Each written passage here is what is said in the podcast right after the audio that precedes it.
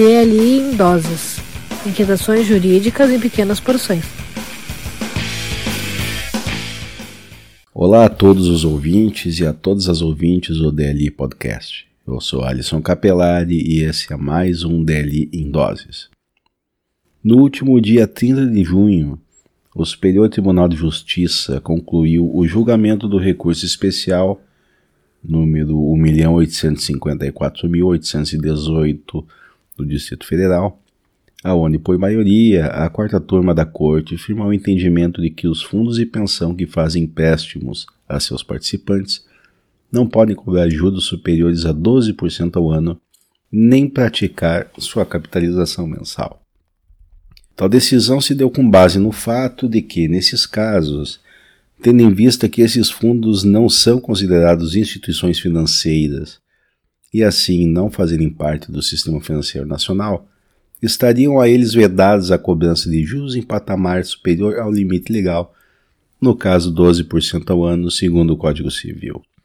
Também ficou fixado o entendimento de que, nos termos da súmula 635 da Corte, não são a tais entidades aplicáveis as disposições do Código de Defesa do Consumidor.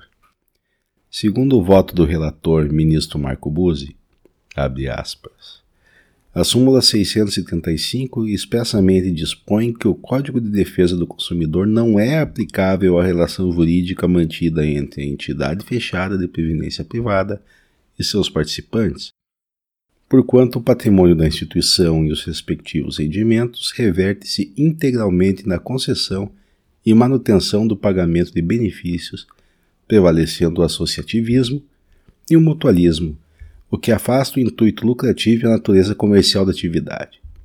Por isso, inviável equiparar as entidades fechadas de previdência complementar às instituições financeiras, pois, em virtude de não integrarem o sistema financeiro nacional, tem a destinação principal de conferir proteção previdenciária aos seus participantes. Outro aspecto levado em consideração foi o fato de que, segundo as disposições da Lei Complementar 108/2001, que regulamenta o funcionamento dos fundos de previdência privada no país, é expressamente vedada a obtenção de lucros pelas entidades fechadas.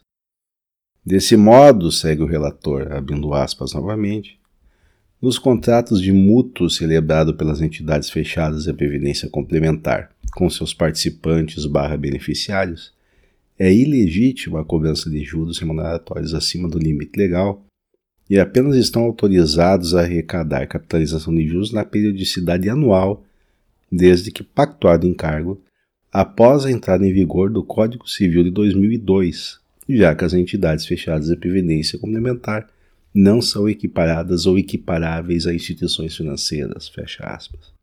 O entendimento firmado tem indiscutível importância, tendo em vista que no país há atualmente em funcionamento 369 fundos de pensão, que administram atualmente um patrimônio na ordem de 460 bilhões de reais, valor correspondente a cerca de 18% do PIB brasileiro, segundo informações da Associação Brasileira das Entidades de Previdência Fechada, ABRAP. O número de brasileiros beneficiados pelo sistema é de 6 milhões e meio de pessoas, incluindo participantes, assistidos e dependentes, segundo dados fornecidos pela agência Senado. Dentre elas, várias entidades, tais como a Previ dos funcionários do Banco do Brasil, com cerca de 200 mil associados diretos, a FUNCEF, da Caixa Econômica Federal, com cerca de 100 mil associados, e a Petros, dos funcionários da Petrobras, com quase 140 mil associados, além de outras em menor porte, concedem empréstimos pessoais a seus participantes. O caso em julgamento se referia, inclusive, a uma ação revisional movida por um associado contra a Fundação de Previdência da Companhia de Saneamento Ambiental do Distrito Federal, a Fundiágua. Lembrando que o DLI Podcast é um projeto totalmente independente, criado e mantido por mim e meus colegas Sandro Moraes e Leiliane Vidaletti. Se você gosta do nosso projeto, aproveite para ingressar no nosso programa de apadrinhamento, nosso financiamento coletivo para garantir a qualidade do nosso podcast. Acesse padrim.com.br barra DLI Podcast e colabore com a gente. Siga-nos nas redes sociais, arroba DLI Podcast no Twitter e Instagram e também no YouTube, youtube.com.br dlipodcast e também pelo site dlipodcast.net.br. Apoio cultural da Livraria do Advogado Editora, a maior editora de livros jurídicos do sul do país. Siga lá no site livrariadoadvogado.com.br e no Instagram, arroba Livraria do Advogado.